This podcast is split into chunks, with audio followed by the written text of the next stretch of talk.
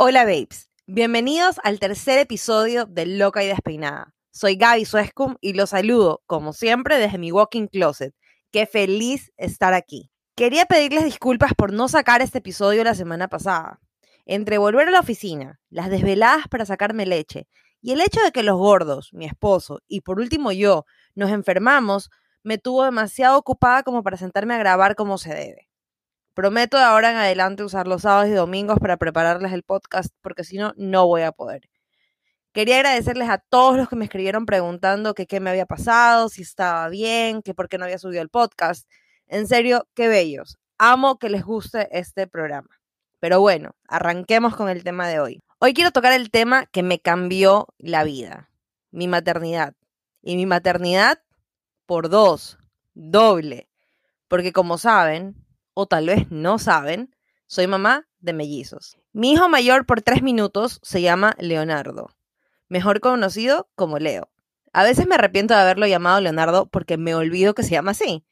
Es más, en el registro civil hasta dudé de si lo llamaba Leonardo o Leo, pero creo que Leonardo suena más formal en la vida, así que se quedó como Leonardo. Pero para todo el mundo es Leo o Leito. Mi hijo menor por tres minutos se llama Luca, sin S por si acaso, así como la peli de Disney, aunque no se llama así por la peli. Pero sí les puedo decir que gracias a esta película de Disney, ninguno de mis hijos se llamó Bruno, porque mi esposo decía que le iban a gritar siempre, silencio Bruno, aunque según yo, él es el que iba a hacer eso e iba a instaurar esa moda, pero quién sabe. La verdad es que estoy demasiado feliz con los nombres que escogimos para nuestros hijos. Pero bueno, cuando digo que la maternidad me cambió la vida, no saben cómo lo digo en serio. Porque hasta febrero del 2021 yo no estaba segura si quería tener hijos o no. Peor, dos al mismo tiempo. Eso no me lo hubiese imaginado ni siquiera en mis sueños más locos. Sobre todo porque ni mi esposo ni yo tenemos antecedentes familiares de mellizos o de gemelos en nuestras familias. Después ya me enteré que este gen solo lo puede tener la madre, o sea que no importa si mi esposo tuviese o no, no, no hacía ningún efecto. Pero con esto les quiero decir que posiblemente mis futuras nietas podrían tener mellizos o gemelos. Lo que sí les puedo decir es que aunque la cantidad de bebés no fue planeada, todo lo demás acerca de mi embarazo sí lo fue. Con mi esposo conversamos muchísimo sobre este tema y de si tener un bebé o no. Analizamos nuestras finanzas, hicimos un examen de conciencia personal y de pareja para saber si estábamos listos. Claro, todo lo listos que uno cree que puede estar para ser papá o mamá. Ya que realmente es algo que para nada te prepara esta vida hasta que tienes a tu bebé en tus brazos. Y creo que teníamos todo tan bien calculado, tan bien pensado, hasta el último centavo, hasta el último milímetro, que la vida dijo, mm, qué aburrido, eh, esto no, no me causa ninguna sensación, vamos a echar un poquito de picante y vamos a mandarles el 2 por 1 la sorpresa que nos llevamos fue de locos. Comenzando que yo me enteré súper temprano que estaba embarazada. Tenía solo cuatro semanas. Me hice la prueba por si acaso de loca, porque sí, no es que estuviese atrasada de la regla, ni un día, nada, sino que como estábamos tratando desde febrero, habían pruebas en mi casa y justo el día que me hice la prueba, el cajón estaba abierto y la vi y dije, mm, bueno, why not? Y yo, sorpresa, salió positivo con cuatro semanas de embarazo eran estas pruebas de Clear Blue que te dicen la cantidad de semanas que tienes y si estás embarazada o no. Yo, la verdad es que con esas que de rayitas, que si sale, que si se pinta la rayita, no puedo. Yo necesito algo que me diga pregnant, not pregnant, embarazada, no embarazada. Y esas son las que teníamos en la casa. En ese momento casi me da un infarto de la felicidad. Por si acaso, yo siempre tenía como planeado algo lindo para filmarlo, cómo decirle a mi esposo, poner una camiseta de las perras, que diga eh, promoted to Big Sister o vamos a tener una hermana humana, algo así, ¿no? Pero realmente en ese momento todos mis planes se fueron para el carajo. Salí corriendo del baño con la prueba en la mano, le dije a mi esposo que viniese a mi cuarto corriendo y cuando llegó me puse la prueba en la cabeza y le enseñé y él se quedó como que estás embarazada, estás embarazada y como que fue un momento súper íntimo, súper juntos y no necesité de artilugios ni de nada para podérselo decir. Me hubiese encantado poder grabar la reacción, pero la tengo grabada en la cabeza, así que eso es más que suficiente. Nosotros habíamos hecho la promesa de no contarle a nadie hasta los tres meses, porque you never know, o sea, tú nunca sabes lo que puede pasar en el primer trimestre, es el más complicado. Y mi mami siempre me había como que dicho, no digas nada si es que algún día llegas a estar embarazada, porque después la gente te va a preguntar por ese bebé que perdiste y peor, te va a estar preguntando o presionando que para cuándo van a intentar tener el próximo. Pero esto realmente se fue también para el carajo porque en el momento que me enteré que estaba embarazada, cogí mi teléfono, hice una llamada de FaceTime y le conté a mi mamá que estaba con mi hermana, así que ya se enteraron dos personas más y de ahí llamé a la mamá de mi esposo, o sea, mi suegra, y se enteró otra persona más y estaba mi cuñado, así que vamos cuatro personas más que ya sabían. Pero ahí mi esposo me dijo, hagámonos una prueba de embarazo, pero de sangre. Y nos fuimos para la clínica. En menos de una hora, no sé cómo, estuvieron los resultados y salía positivo. Y ahí sí, me dediqué a llamar a todas mis amigas, a todas mis mejores amigas, a contarles esto. Les conté a mis amigas que estaban en España, mis amigas que estaban en Argentina. Fue una locura. Así que el plan de no decir nada murió. Le conté a mi ginecóloga de ese momento y me dijo que me vaya a volver a hacer otra prueba de sangre a las 72 horas. Y me la hice, salió positiva y la hormona del embarazo, que no me acuerdo cómo se llama, se había como triplicado en estas 72 horas. La siguiente semana fui al ginecólogo y me dijo que tenía cinco semanas. Obviamente, ya había pasado una semana. Me explicó súper dulcemente que no me asuste si no escuchábamos latidos del corazón, porque era todavía muy temprano y que en el eco sería intervaginal, porque aún era muy pronto para hacer un eco en la panza. Bueno, entré con mi mami. ¿Y por qué con mi mami? Porque mi esposo tenía una reunión de trabajo súper importante que no podía cancelar. Entonces fui con mi mamá y fuimos a la salita donde te hacen el eco y escucho que se pone a conversar el ecografista con mi ginecólogo. Lo primero que viene de la boca del ecografista es, ella está estimulada. Y yo me quedé como que, what the actual fuck? ¿Qué está preguntando? Estimulada, como las vacas. Y mi ginecólogo le dice, no, todo natural. Ahí es cuando entendí que se refería a que si yo estaba en un tratamiento de fertilidad o no. Bueno, acto seguido le pregunta por la hormona del embarazo, que en ese momento, como les dije, no me acuerdo cómo se llama. Y mi ginecólogo le dice, ah, sí, se triplicó, casi cuadriplicó en tres días y por fin el ecógrafo suelta esta frasecita. Pero tú estás viendo esto, Medardo, como en shock, como en sorpresa. Y le dice, sí, sí. Y yo como que, ¿me pueden por favor decir qué es lo que están viendo? Fue una voz temblorosa, pero creo que firme. Eso sí, repleta de miedo. El doctor viró el monitor y me dice, ¿sí ves esto negro que está aquí? Eso es un saquito. Y yo, ajá. Y continúa, ¿sí ves este otro saquito negro que está acá? Ese es otro, lo que indica que es un embarazo múltiple. Me quedé en shock. Me comencé a matar de la risa. Y yo no sé si alguna vez a las mujeres que escuchan este podcast les han hecho un eco intervaginal. Pero yo sentía que ese aparato se estaba golpeando con todo lo que está adentro mío. Porque me dio un ataque de risa que no podía más. Cuando me ven en ese ataque de nervios, el ecografista me dice, pero tranquila, ya que puede ser que uno se absorba. Y yo, mm, bueno, ¿cuáles son las probabilidades de que eso pase? Y me dice así tal cual como les voy a decir. Un 80% de que sí sea un embarazo múltiple porque tienen un tamaño muy similar. Y ahí casi me muero. Pero no me quise hacer ideas ni ilusiones y me quedé con el 20% de probabilidades de que no sea.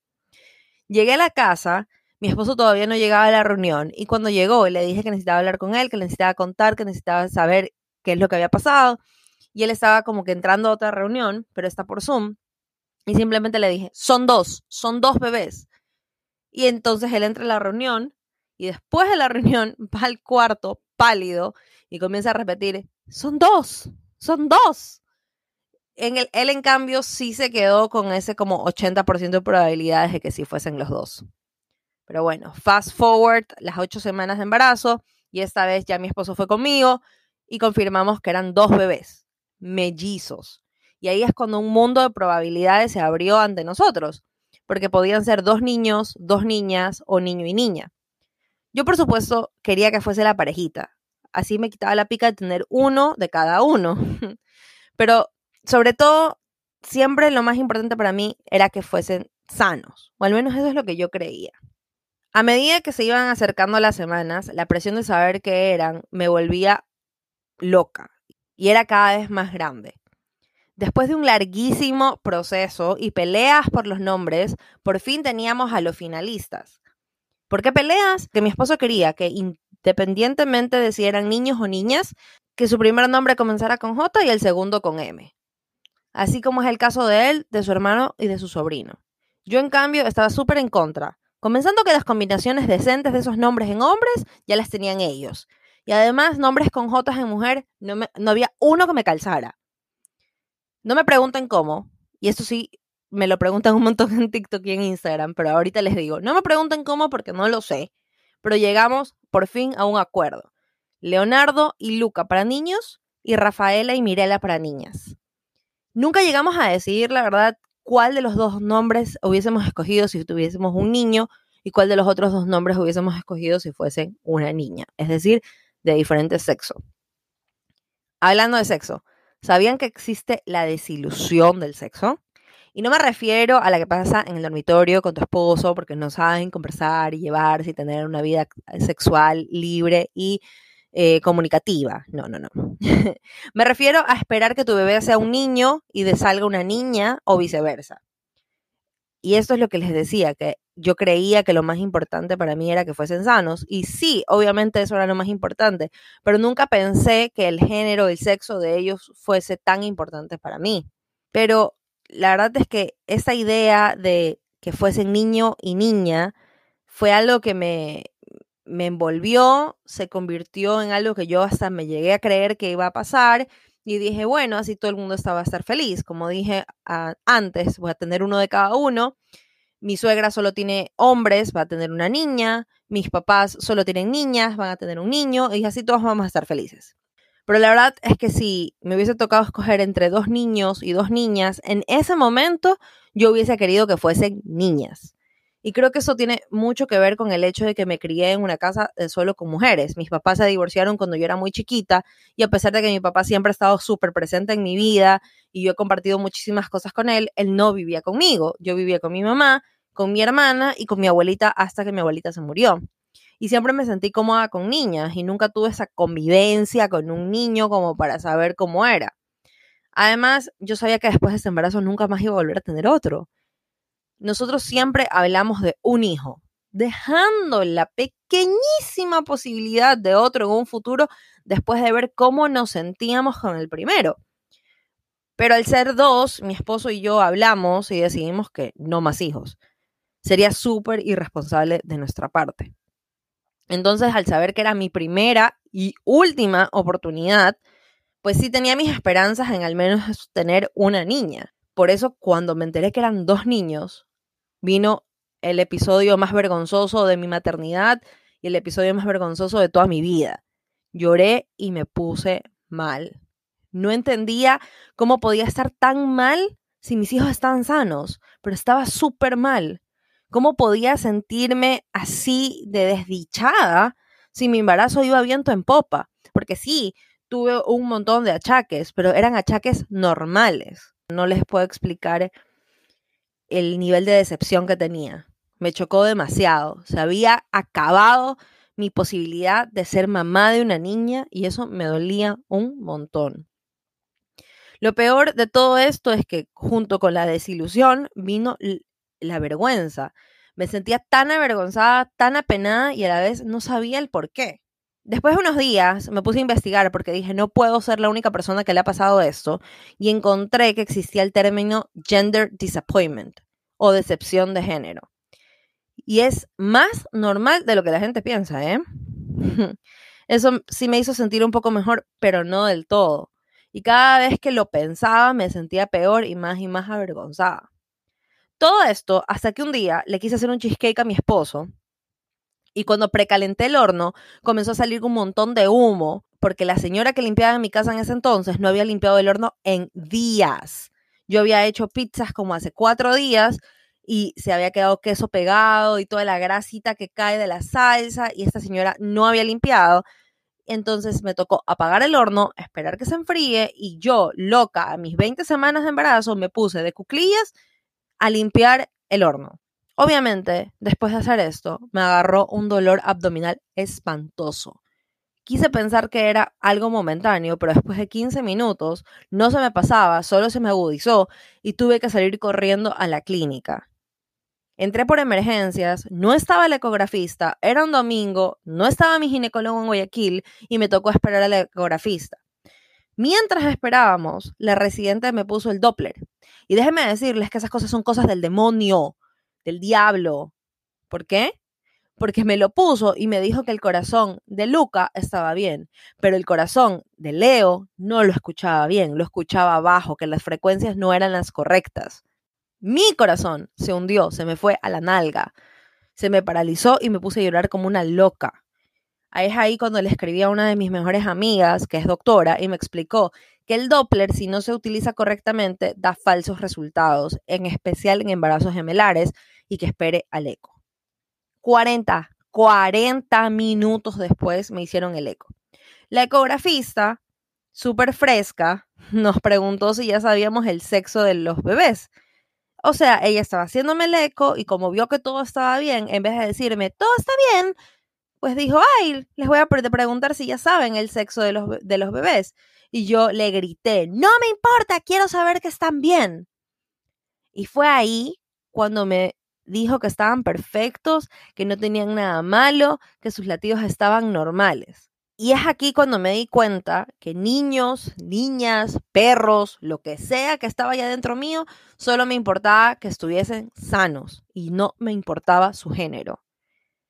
Y creo que es ahí cuando entendí un poco más de la maternidad, que la maternidad es amar incondicionalmente, es amar todo, cada centímetro de ese ser que tú creaste y querer solo y exclusivamente lo mejor para él o ella, en mi caso, para ellos.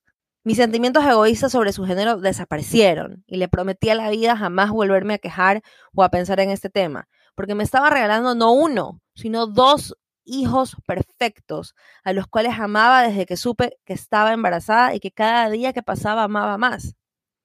Y todo esto sumado, que cada consulta a la que íbamos, yo iba con el corazón en la boca. Todo lo que podía salir mal pensaba que iba a pasar y no me quedaba tranquila hasta que no escuchaba el latido de sus corazones y asegurarme que todo estuviese normal.